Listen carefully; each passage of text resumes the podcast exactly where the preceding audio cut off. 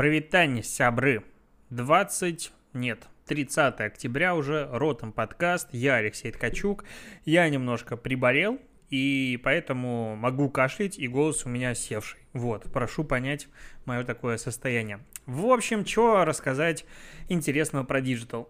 Продолжаю наблюдать за тем, как развивается комитет, Uh, ну, это холдинг uh, медиа, и они сейчас внедрили подписку плюс на VC.ru. Она стоит 75 рублей в месяц. Я купил годовую на Стедоне. И она позволяет отключить рекламу, убрать какие-то лимиты, можно закрыть свой аккаунт из поиска, можно ставить видеообложку, можно смотреть, кто голосовал за записи, ну, типа как в плюс, так и в минус, и какие-то новые функции будут появляться. А что прикольно, что я такой читаю описание подписки, думаю, я куплю 100%, просто чтобы поддержать ребят, потому что, ну, они говорят как раз-таки в медиа, а, в своей статье, то, что на данный момент у них как бы нет потребности э, ну, мы понимаем, что смысла в этой подписке для конечного пользователя как такового особо нет. Ну, то есть э, не предлагается пока супер клевых каких-то фич, чтобы люди за них платили. Это в большей степени типа, ну, там, отключить рекламу на на самом деле она вообще не раздражает.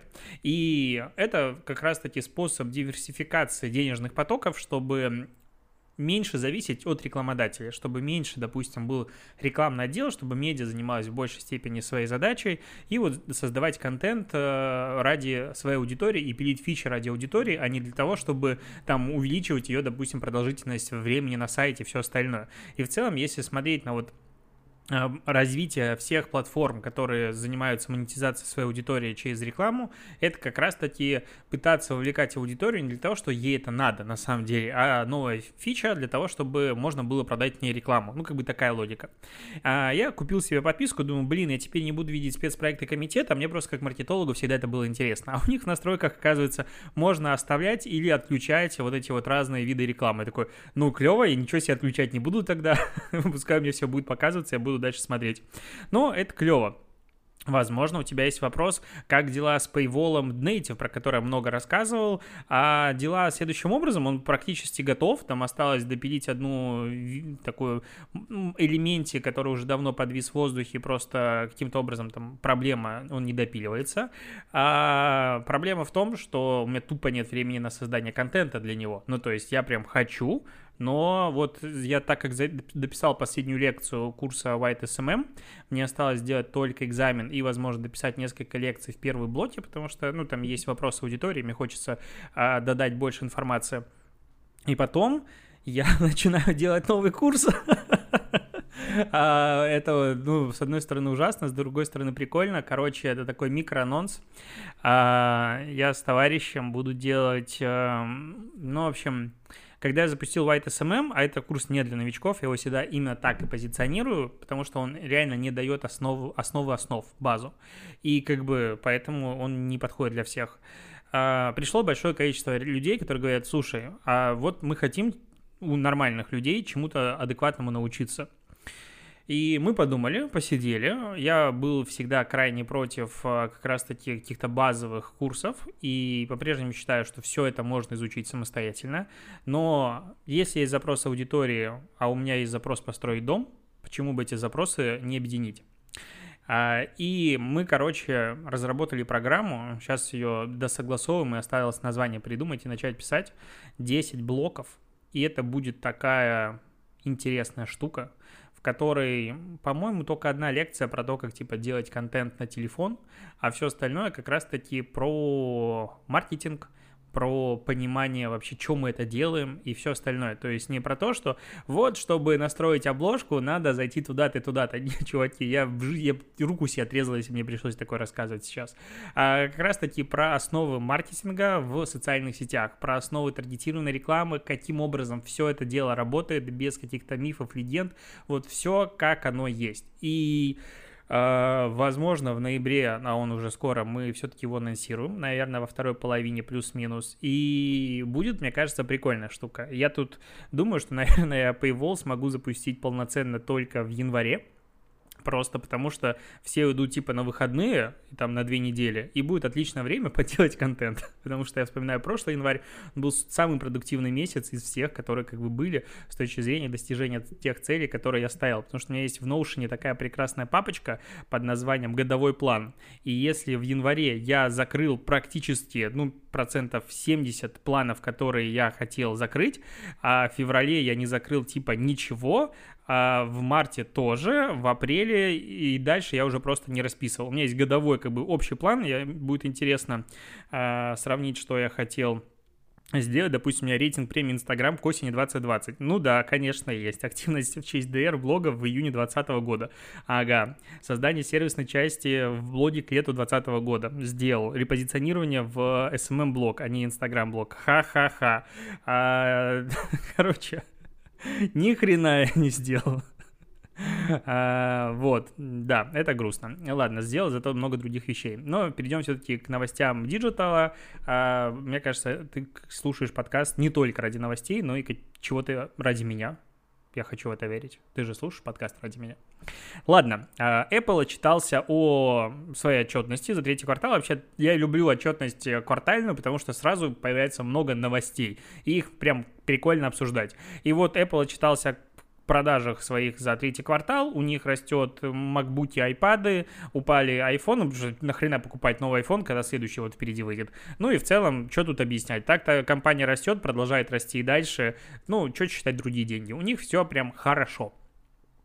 А еще про подсчет других денег, которые мы не хотим считать. Яндекс Еда впервые показала положительную юнит-экономику благодаря пандемии. Выручка сервиса за квартал выросла в 2,6 раза. И все у них хорошо. Ну, конечно, я тут заказал синабоны с доставкой. А, правда, они мне везли их издалека. 370, 379? 330 рублей стоила доставка. Еще бы не стала она такой э, прибыльной, но просто очень сильно их хотелось. А с другой стороны, тут курьеры Delivery Club вышли к офису Mail.ru Group с требованием отменить систему штрафов и вообще пересмотреть их. А сервис вроде бы как согласился, потому что тут доставщики приходят и говорят, чуваки, э, допустим, штрафы нам приходят, если заказ не из зоны доставки курьера, он от него отказывается, и за это прилетает штраф. И вообще те рассказы курьеров о том, каким образом работает Delivery Club с точки зрения автоматизации, там прям жопа. Ну, то есть там экселевские таблички, там какие-то через, бо- э, через телеграмму чат надо писать э, жалобы, их будет рассматривать модерация. То есть автоматизация как бы ноль. И это в компании Mail.ru Group, в которой, ну, прям хватает, скажем так, специалистов, которые могут сделать всю эту систему адекватной и нормальной. При этом сама компания говорит, что в октябре около 10% курьеров использовали программы типа Fake GPS, а, игнорировали заказы и все остальное есть у меня внутреннее ощущение, что побороть эту проблему можно как бы на раз-два, и как только эта программа стоит, можно ее а, замечать и, там, не знаю, отключать курьера от э, работы или что-нибудь еще, но автоматизация, конечно, хочется довести. Кроме того, тут э, как бы еще такой момент, что курьеры говорят про мы бы хотели работать как бы на вас, а не на какого-то подрядчика с вами как самозанятый и еще прочее, прочее. Короче, по очень хитрой системе. А топ-менеджер говорит о том, что агрегаторы не берут доставщиков в штат, и это вообще не практикуется. вот здесь не совсем вот это вот я как бы логику понимаю, потому что самозанятый, его могут нанимать только на условиях проектной работы, насколько я знаю. То есть ты не можешь взять самозанятого как такового в штат. И, в принципе, самозанятость придумана не для того, чтобы компания экономила на а, ФСЗНах или чем там, короче, на страховых, страховых отчислениях за этого сотрудника. И вот как бы есть налоговая, есть правительство, есть компании, которые просто кладут болт на все правила, требования, особенно когда ты смотришь, как работают, и типа никого не устраивают всяких пятерочках и все остальное, и всех это устраивает. Э, то, что типа компания экономит на зарплатах курьеров, э, и она типа по-прежнему все равно остается убыточной, потому что это очень сложно и все остальное, да, прикольно. С другой стороны, мне кажется, очень логичный закон. Если кто-то носит твой логотип на своей форме, он, значит, должен работать у тебя в штате. Если какие-то другие схемы, подставки, подставы и все остальное, ну, ну а как по-другому? Ну, то есть, э, можно говорить, что это налоговая оптимизация, а с другой стороны, ты работаешь в этой компании? Да. Или нет. Если не работаешь, что ты носишь эту форму? Ну, как бы такая логика. Почему вот, ну, и поэтому э, все, все эти сервисы-агрегаторы, которые прекрасным образом сейчас нам каждому из нас упрощают жизнь, с другой стороны, они потихонечку убивают все вот это вот локальное разнообразие.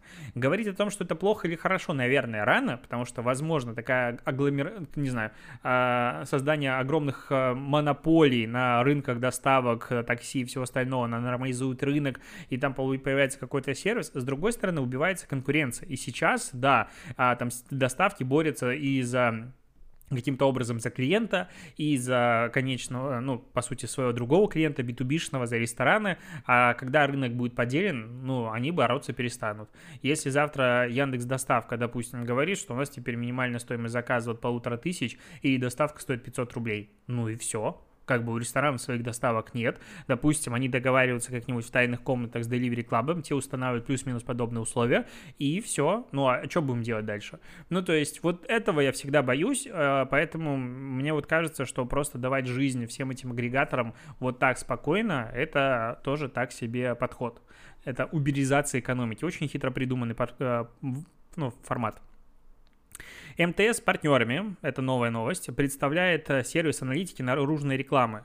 И он работает по прикольной схеме, я ее даже прочитаю, потому что это тяжело. Короче, созданная система, работая вместе с цифровой платформой оператора Rus Outdoor, а, собирает информацию с видеокамер возле билборда, распознает модели приближающегося автомобиля и определяет, какую именно рекламу ему показать. Затем система подсчитывает, сколько машины в какое время проехали мимо билборда. Оператор с помощью технологии Big Data, обожаю это название, этого статьи не было, это от меня э, комментарий, сопоставляет телефоны, которые были замечены возле билборда, с телефонами, которые затем откликнулись на объявление, например, позвонили. Оператор может отследить только своих абонентов и все остальное. При этом оценивается безличный массив данных, а не данные конкретного пользователя, подчеркивают партнеры. Ну, конечно, собирается обезличенный агрегированный список номеров телефонов, которые ты дальше еще можешь использовать в ретаргетинге. Наверное, наверное, там как бы публично это не афишируется, но было бы тупо этого не делать. Ну, то есть ты конкретно видишь номера телефона телефонов. Как по-другому обезлично можно это сделать? Номера телефонов — это номера телефонов. Это ты сначала э, трекнул машину, по номерам телефона можно, по номерам машины можно пробить там уже половину данных, потом ты еще подтянул телефон, все. Прекрасно вообще. Мимо билбордов уже ездить будет страшно. Но тут э, Toyota читалась в результатах, они провели две кампании. Первая кампания, они что-то там продвигали какие-то пять моделей своих автомобилей, а вторая была о выходе специальной, специальной серии Toyota Camry, наверное, 3.5. Так вот, по итогам первой кампании количество звонков в центре выросло на 34%, благодаря таргетированной наружной рекламе, а количество посещений дилерских центров на 30%. Вторая рекламная кампания на 26% увеличила количество звонков и на 15% количество клиентов дилерских центров. Здесь вопрос а, в сравнении с а, временем временем, когда не было рекламы, или в сравнении с предыдущими рекламными кампаниями, потому что этого не уточняется. И если в сравнении с предыдущими рекламными кампаниями классно, если просто с моментом, когда рекламы не было, то непонятно, с чем это сравнивать. Ну, типа, выросло и выросло. Ну, в реклама, по идее, вообще должна увеличивать количество звонков в любом случае. Но такая вот штука. Пугает меня такие технологии, конечно. А, Артемий Лебедев. А, новость про него и про Телеграм. И тут медиа, не, они э, теряются в объяснениях. С одной стороны, типа, Лебедев э, комментарии засрал в Телеграме, и, возможно, из-за этого, а, возможно, из-за того, что в своем бизнес-линче засрал иллюстрации Телеграма, что они стрёмные. Ну, стилистика их действительно вызывает вопросы. Вот так назовем. Э, в общем, он, ему кто-то прислал аккаунт этого главного э, иллюстратора Telegram. Э, Лебедев его засрал. И в новой картинке, которая анонсирует вот следующие функции, чего там он, Telegram, в мусорном ведре лежит фотография, ну, точнее, лежит как бы эм, как будто плашка с аватаркой Лебедева. Ну, то есть там чувак, э, короче, лицо человека с крашенными волосами в ярко-синий цвет, ну, типа это как будто голова Лебедева. Ну, ну, как бы сделали, окей. Сказать, что это прикольно, ну, это вообще прикольно. вот. Э, T-Journal обратился за комментариями к Яковенко, это дизайнер, который, соответственно, рисует эти иллюстрации. Он дал ответ э, язвительной собакой, ну, ехидной собаке, а, ну, типа э, анимированный такой стикер. Ну, как бы, как факт коммуникации ответа, прикольная тема. То есть такая пасхалочка, которая, ну, интересная. Как ответ на критику, ну, такое себе. В общем, странное, двоякое какое-то впечатление. Мне больше, конечно, нравится, чем не нравится, потому что, ну, как минимум, что-то произошло. Вот такая, как бы, мысль. А еще тут МТС и Spotify запустили рекламную кампанию, а, в которой они говорят ЧКМП. Вообще я обожаю сокращения вот такие, и там куча вообще народа в этой рекламе снялось. Ильич из Little Big, Гудков, а, Лагутенко, потом еще есть, а, кто он там, LJ и еще какие-то ребята. И реклама, на мой взгляд, она супер такая, ну, трендово снята очень прикольная съемка, там постоянно планы меняются камеры, то есть э, крупный, мелкий. Короче, Ильич огромный ходит по городу и говорит всем ЧКПМ, ну вот это вот, короче, сокращение, Гудков начинает спрашивать, что это такое, и типа это супер классная музыка. Все очень динамично, все очень ярко, типа молодежно, мне зашло. Ну, то есть обычно мне вот наружная реклама, не наружная реклама, а реклама по телеку прям очень сильно странная, а здесь э, интересно. Мне зашло, э, комментарии на составе, конечно же, говорят, что это реклама говно, ну, по-другому там, в принципе, никогда не говорят. Но в данном случае, ну, прикольная компания, вот. А, об, обсудим еще отчеты квартальные Гугла и Фейсбука. Начнем, конечно же, с Фейсбука. Ну, во-первых, третий квартал, он был прикольный тем, что у нас была по-прежнему, ну, э, блокада Фейсбука э, этими компаниями, э, рекламодателями крупнейшими. При этом выручка Фейсбука рекламно выросла на 22%. Охренеть просто, на 22%. Просто чума. Ну, 21, 20, ну, 21 миллиард э, долларов сейчас она составляет. Нас интересует в большей степени даже не деньги, о которых мы еще поговорим, а MAU и DAO фейсбучных продуктов. Короче, именно по Фейсбуку DAO за третий квартал составила 1 миллиард 820 миллионов человек просто нереальные числа. И вот когда ты смотришь на эти данные и думаешь, ну куда уже дальше расти? Ну типа в Фейсбуке есть уже все, кто хочет. Куда уже дальше расти? Мы смотрим третий квартал 2018 года, когда был 1 миллиард 495 миллионов, сейчас 1 миллиард 820. Ну, то есть к следующему третьему кварталу вполне возможно, что у нас будет, а, ну, под 2 миллиарда точно пользователей. Причем рост как бы заметный произошел в 2020 году, он пошел быстрее, чем шел до этого. Вот это удивительно. Ну, возможно, конечно, карантин сказался, но в целом Плюс у нас есть МАУ. МАУ 2 миллиарда 740 миллионов человек у Фейсбука. Охренеть. Причем за второй квартал, когда типа все сидели на карантинах, 2,7 миллиарда. Ну, напоминаю, что кварталы у них по-другому немножко считаются. 2,7 миллиарда. То есть еще на 40 миллионов выросло. Куда? Откуда растет? 2,7 миллиарда человек. Ну, то есть прям... А сколько пользователей интернета вообще в мире? Ну, наверное, каждый второй сидит капец, ужас, супер большой, супер огромный. И это только Facebook. Если говорить про, э, ну, Family Facebook, они называют это Family, соответственно, семья продуктов, то DAO у них 2,54 миллиарда человек, а МАУ 3,21 миллиарда. 3,21 миллиарда человек. Интересно, конечно же, было бы дико посмотреть на DAO Фейсбука и MAO Фейсбука. Очень хочется увидеть статистику, но Facebook больше не публикует эти данные говноеды. Как по-другому их, а, ну, назвать? Вот. А что еще у них э, интересного? Есть э, заработок на одном пользователе из разных регионов. И что мы здесь видим? Что э, в среднем по миру очень большой рост. Ну, то есть во втором квартале был э, АРПУ на одного пользователя. Ну, блин, это и есть на одного пользователя. Короче, во втором квартале 7 долларов на одном пользователе зарабатывал Facebook. 7 долларов 5 центов. Сейчас 7,89 очень сильный рост, на мой взгляд. А, у, при этом просто сравни разницу. А пользователи из Америки, Канады 39,63 а, доллара приносят в, как бы, в месяц. В Европе 12,41 доллара. В Азии и Пацифик, это что у нас там, ну, вот этот регион, 3,67 а, доллара, а в остальной части мира 2,22. Ну, то есть, в принципе, Facebook зарабатывает на Америке и чуть-чуть на Европе. Вот интересно, насколько Россия входит в Европу, но как бы тут непонятно. Вот, что хотел сказать. Короче, у Фейсбука все очень хорошо, бабки растут, пофиг вообще на все, зарабатывают только на рекламе фактически зарабатывают много, а, а есть еще отчет Гугла. Отчет Гугла, точнее не Гугла, в большей степени поговорим про YouTube. У YouTube доход вырос на 30% относительно прошлого квартала и сейчас составляет 5 миллиардов долларов. А при этом ну, весь алфабет, алфавит заработал 46,2 миллиарда долларов. Охренеть сколько. Рекламную выручку Гугла из этих составляет 37,1 миллиард долларов. При этом рост относительно прошлого года 33,8. Ну, в целом, если так смотреть, из 46, который заработал весь алфабет, я его хочу называть алфавитом, а, хотя это неправильно, алфабет.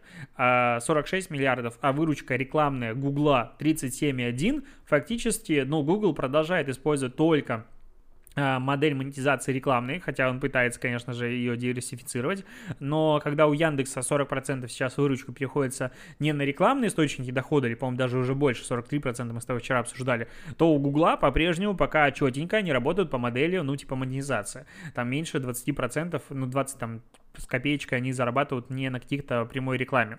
А, кроме того, количество подписчиков платных премиума, ну, а в премиум ходит YouTube Music, составило 30 миллионов человек, 5 э, миллионов приходится на бесплатные промо-подписки, YouTube премиум по-прежнему смотрит 3 миллиона человек, странные люди, ну окей. А, еще есть статистика, что продолжительность просмотра видео с медитацией увеличилась на 40%, а уроки по защиту, а, по изготовлению защитной маски просмотрело более 1 миллиарда раз.